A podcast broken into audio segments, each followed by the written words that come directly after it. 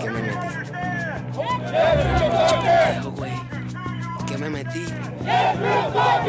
Déjame contarte mi historia, el porqué, la razón de venirme al norte y ser un soldado, decirte las cosas que aguanto, las cosas que veo y todo lo que yo he pasado, los gritos, las marchas, lo que disimulo, cagar en los montes sin limpiarme el culo, dormir en camiones en Irak o en Libia, lejos de mis panas y de mi familia. Yo vine pa' acá buscando lo que no tenía, estaba bien jodido y buscaba con un inglés de mierda, pero soy latino, me tiro de pecho y me la arreglo en el camino. Ponle un poco de sabor, trompeta, suena las maracas, se lo cuento al alfa y al omega desde la barraca.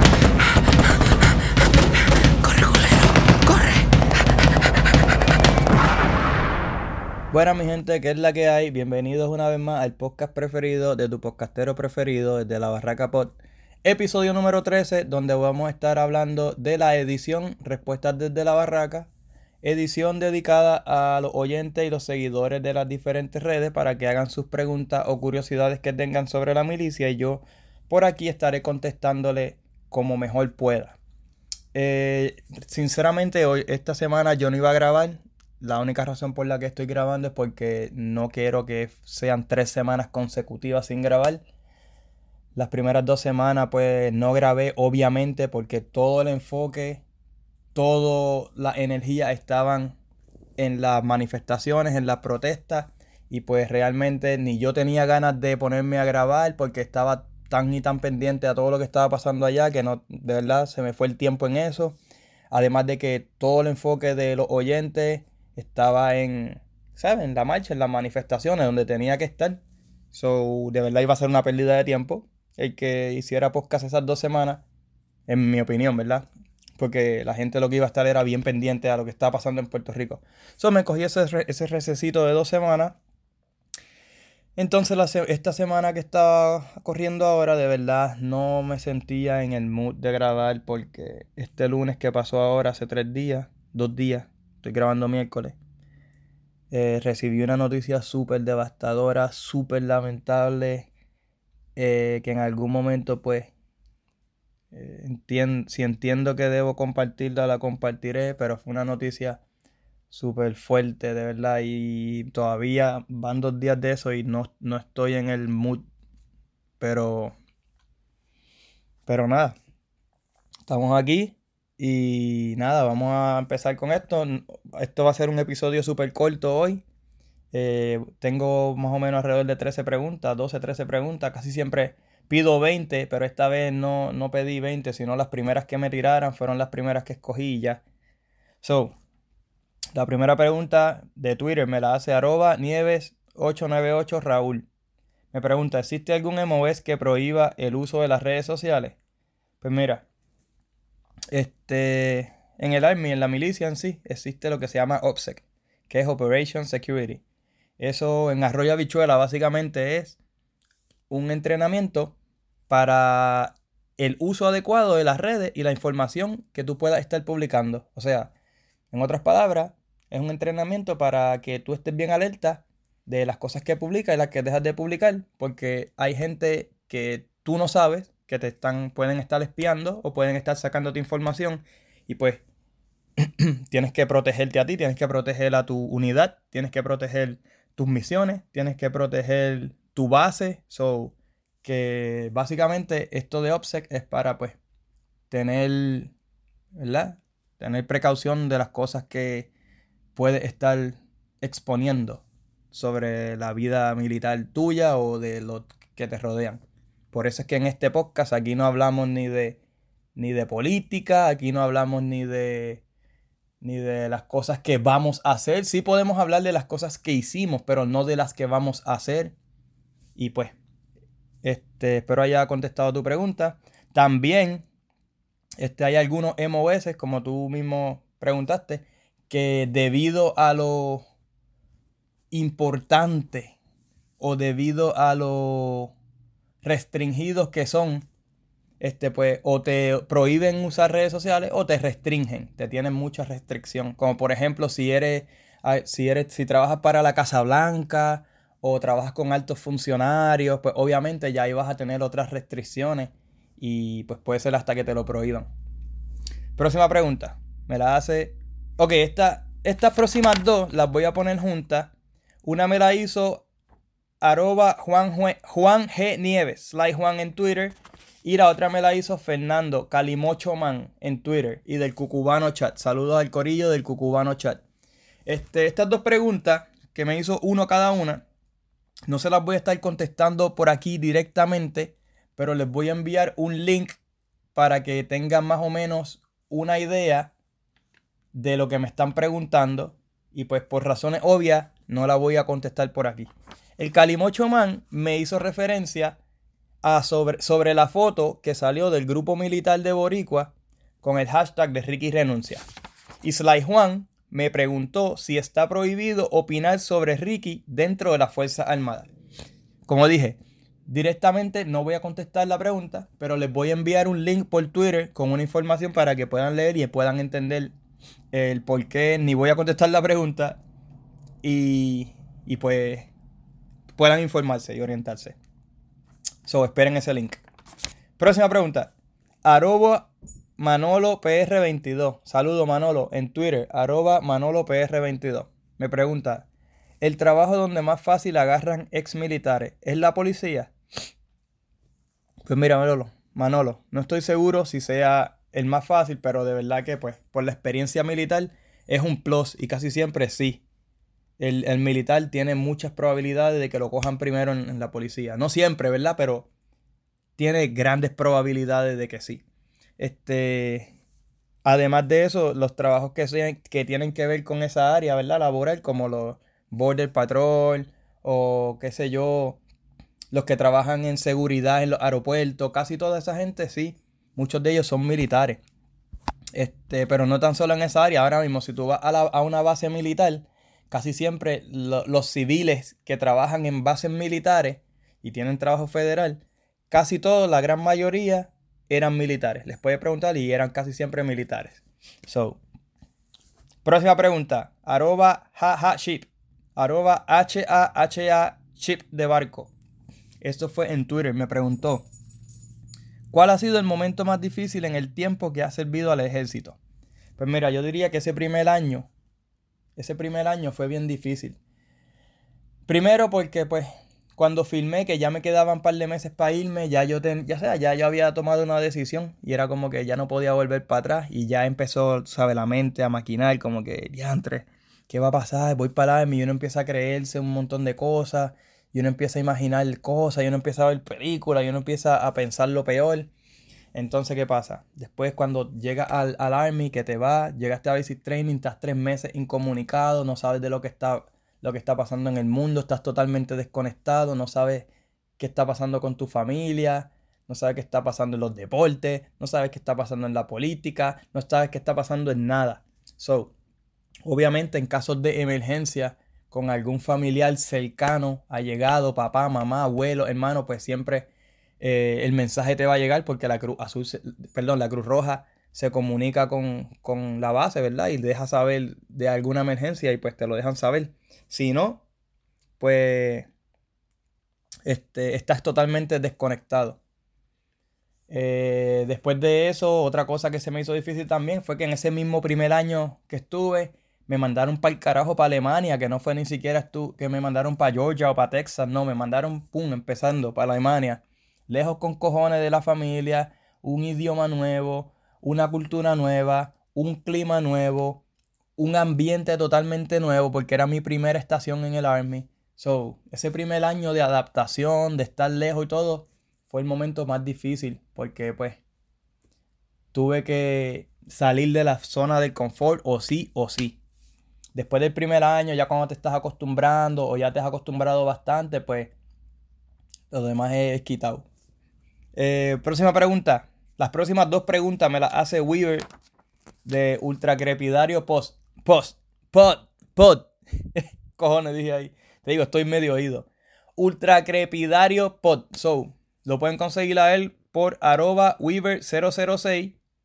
Y la cuenta del podcast es arroba un podcast nice. Ultra Crepidario. Saludos al corillo. Me pregunta, ¿Las bases se comparten entre Navy y Army? o las del Navy son del Navy y Marines y las del Army son solo de Army. Pues mira, este, las del Navy y los Marines no tengo mucho conocimiento.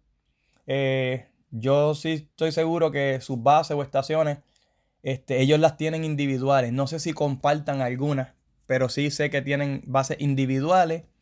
Este, ahora en el lado del Army, nosotros tenemos muchas bases individuales, que son la gran mayoría de todas, y también tenemos las que les llamamos Joint Base. Joint Base, que significa pues que están unidas y son con el, con, con el Air Force. So, tenemos bases Joint Base con el Air Force y tenemos bases individuales. Esas bases Joint Base, joint base con el Air Force, eh, el vacilón que tenemos acá entre nosotros mismos los militares, que la mitad de la base es la urbanización de Riquitillo, que es la parte del Air Force, y tenemos la parte pobre, caserío y el barrio, que es la parte de la Army. este, pues, entendemos por qué. Eh, porque el Air Force siempre tiene el mejor hotel, tiene el mejor hospital, tienen las mejores comidas.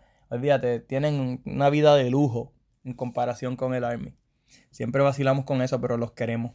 Este, la otra pregunta que me hace Weaver es ¿Cómo se justifica que USA esté metiéndose en conflictos bélicos en países donde no se le ha llamado? Por ejemplo, lo que pasó en Clas Corea, Vietnam, Irak, Afganistán y Kosovo. Pues mira, Weaver, realmente, obviamente, no puedo abundar mucho sobre ese tema. Lo único que puedo decir es que el país, pues, vela por sus intereses y siempre, siempre la presencia de USA va a estar presente en donde quiera que exista la oportunidad. Eso es lo único que puedo abundar sobre el tema. Este, nada. Seguimos con la próxima pregunta. En Instagram me la hace arroba elielo underscore cf. E-L-I-E-L-O underscore cf. En Instagram. Eh, basado en la serie Chernobyl, él me pregunta, ¿qué harías si te ordenan a exponer tus soldados a algo donde expondrán sus vidas? Por ejemplo, radiación pura pero no es en el área de combate. Este, esa pregunta es un poquito difícil porque pues nunca me he visto en los zapatos de estar en una posición donde tenga a un soldado en vida o muerte. O sea, tenga, tenga que tomar una, una decisión, vida o muerte, con un soldado y una misión. Obviamente, eh, en, el en el mission, eh, perdón, en el Soldier Script, hay una parte que dice, I will place the mission first que significa pues siempre voy a poner la misión primero, pero yo entiendo que la vida de mi soldado va primero que todo. So, si yo entiendo que hay una misión que va a exponer la vida de mi soldado y especialmente si no es en combate, yo voy a buscar la manera de que esa misión o se complete de alguna otra manera, eh, se, se busquen alguna otra estrategia, pero pues obviamente la vida de mi soldado va primero en ese caso. So, pero pues eso yo aquí pensando, nunca he tenido que estar en esa, en esa posición. Y pues yo sé, me imagino que eso es una posición súper incómoda. Porque sabes que tienes que completar la misión. Pero sabes que tiene, la vida de tu soldado está en juego. O sea, está en tus manos. Y por lo menos yo personalmente optaría porque mi soldado esté vivo, ¿verdad? Y no tenga que sufrir fatalidades. Próxima pregunta. Me la hace Stephanie Hill de Facebook me pregunta, ¿has mangado a algún soldado casqueteándose? Pues mira, esa pregunta es bien graciosa. Esa pregunta es bien graciosa, de verdad. Piché ya lo que iba a decir. Pero mira, sí, una vez un panita, un panita cuando estábamos en AIT, no lo mangué casqueteándose, pero el cabrón parece que se jaló una y se le olvidó bajar la cadena del baño. Y estábamos viviendo en un mismo cuarto, éramos tres. Estábamos en un mismo cuarto y compartíamos un baño. Entonces, ¿qué pasa? Que él salió del, baño, se fue, ese allí. Cuando yo fui a entrar al baño a hacer lo que iba a hacer, pues vi, vi la, toda la leche que flotando en el, en el toilet porque se le olvidó bajar la cadena. So, eso cuenta como que sí, mangué a uno. Entonces, este, si va al episodio número 2, el episodio, el episodio número 2 de, de, este podcast que se llama, creo que es ¿Qué clase de cagada? Con Nayib Vélez, él cuenta en una parte cómo agarraron a uno de los muchachos en plena acción dentro de un duffel digo, perdón, dentro de un sleeping bag en un striker. So, vaya allá, episodio número 2 y escúchalo. Este, próxima pregunta me la hace John López de Facebook. Me pregunta, ¿cómo son los Rock March? ¿Cuál ha sido el peor? Pues mira, los Rock March, para el que no sepa, es cuando usamos, estamos en uniforme completo, nos ponemos el bulto ese grande este, que ustedes ven en las películas, siempre lo ponemos con entre 35 y 50 libras, depende cuál sea el estándar. Tenemos casco puesto, rifle y nos vamos a, a marchar, ¿verdad? A caminar con, ese, con todo ese equipo por par de millas, varias millas o a veces por, por tiempo. Puede ser que estemos una hora, hora y media, dos horas. Todo depende, todo depende del estándar. Este, yo odio, yo odio eso. Yo odio eso. Los rock march es algo que yo no me gusta. Hay mucha gente que lo disfruta, hay otra gente que, no, que lo detesta. Yo soy uno de los que lo detesta, pero pues obviamente yo estoy en el Army, tengo que hacerlo. Tengo que hacerlo y pues lo hago. No me gusta porque hay veces que el de al frente o el que está liderando el, el Rock March tiene un pace demasiado de muy rápido o porque tiene las piernas largas, entonces yo soy de piernas cortas. So tengo que aligerar el paso, pero ellos van cómodos, ellos van en un pace cómodo, pero que para mí es súper rápido. Y llega el momento en que ya tengo las batatas que me quieren explotar. Entonces no es que, no es que hacemos, ah, vamos de aquí a la esquina y viramos, no, son 3, 4, 5, 6, 7, 8 millas que, que hay que caminar así y pues no está fácil. Especialmente en Alaska, cuando hay que hacerlo cuando la temperatura está negativo 15 y negativo 20, que está cabrón, pero hay que hacerlo. Que cuando llegas tienes la, la, la máscara que te pones, tú a congelar y llena de nieve y de hielo. So, y eso se hace todos los jueves. Todos los jueves aquí se hace un rock march. Yo como pues estoy, tuve cirugía hace poco, llevo como cuatro meses que no hago nada de eso. Pero ya pronto termino este profile y pues voy a volver a la acción. Si me lo permiten. Este, el peor que tuve fue uno en Basic Training. Había, en Basic Training habían, creo que eran cuatro. Uno de 4 kilómetros, uno de 8, uno de 12 y uno de 16. El peor para mí fue el de 12, maldita sea. Que no fue el más largo, pero fue el peor porque estuvo lloviendo todo el camino, estaba frío, hubo más cuestas que en cualquier otro.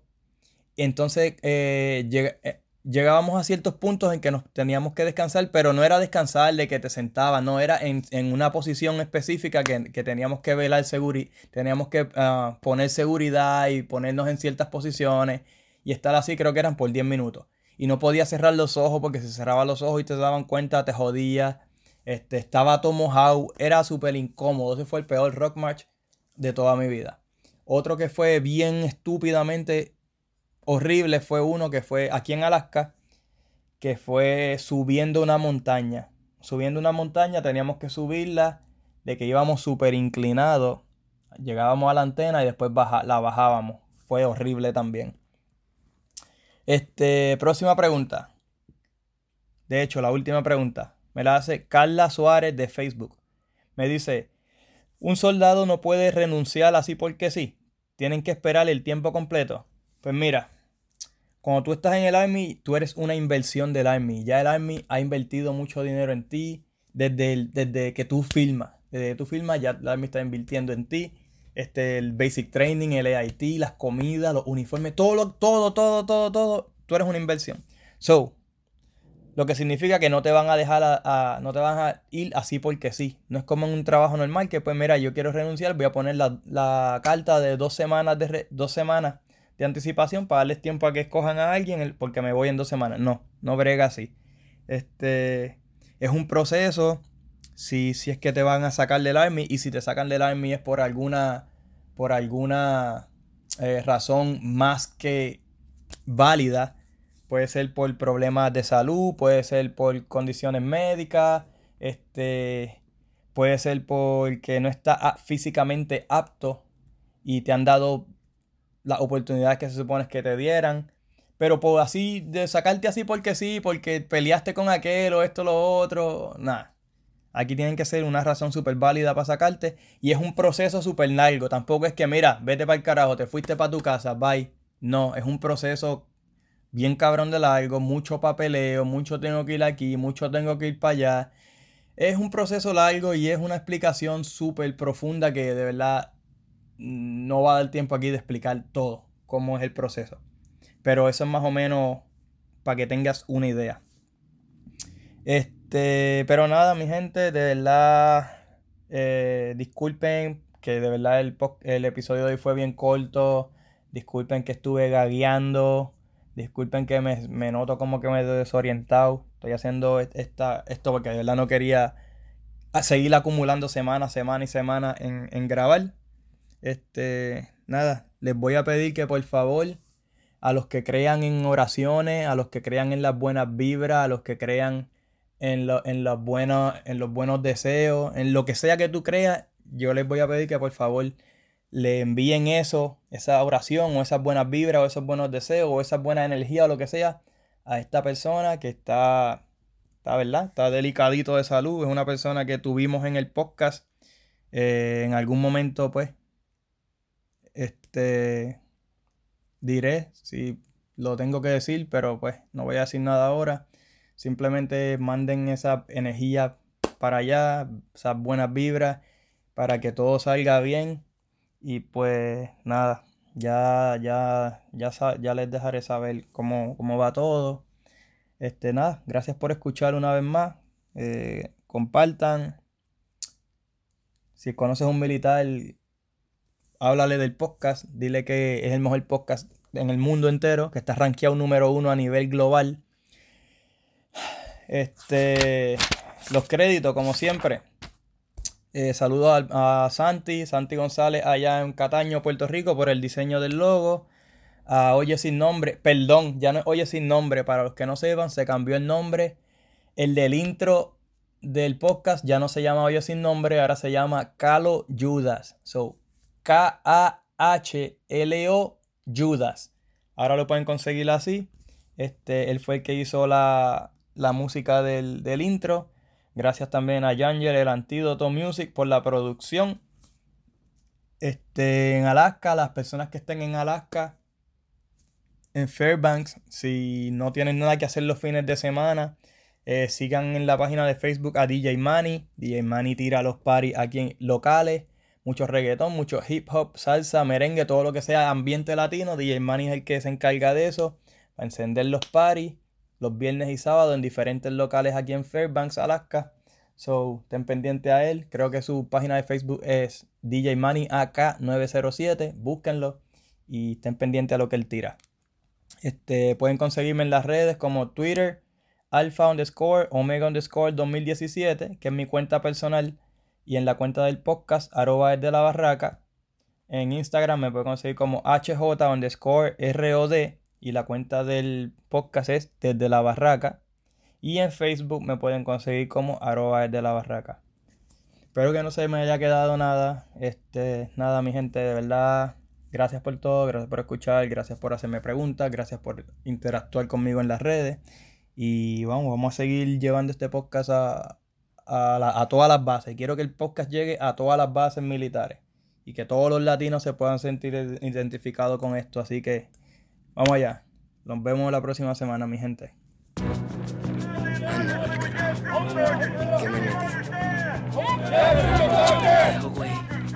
¿Qué me metí? Déjame contarte mi historia, el porqué, la razón de venirme al norte y ser un soldado, decirte las cosas que aguanto, las cosas que veo y todo lo que yo he pasado, los gritos, las marchas, lo que disimulo, cagar en los montes sin limpiarme el culo, dormir en camiones en Irak o en Libia, lejos de mis panas y de mi familia. Yo vine pa' acá buscando lo que no tenía, estaba bien jodido y buscaba mejoría, con un inglés de mierda, pero soy latino me tiro de pecho y me la arreglo en el camino. Ponle un poco de sabor, trompeta, suena las maracas. Se lo cuento al alfa y al omega desde la barraca.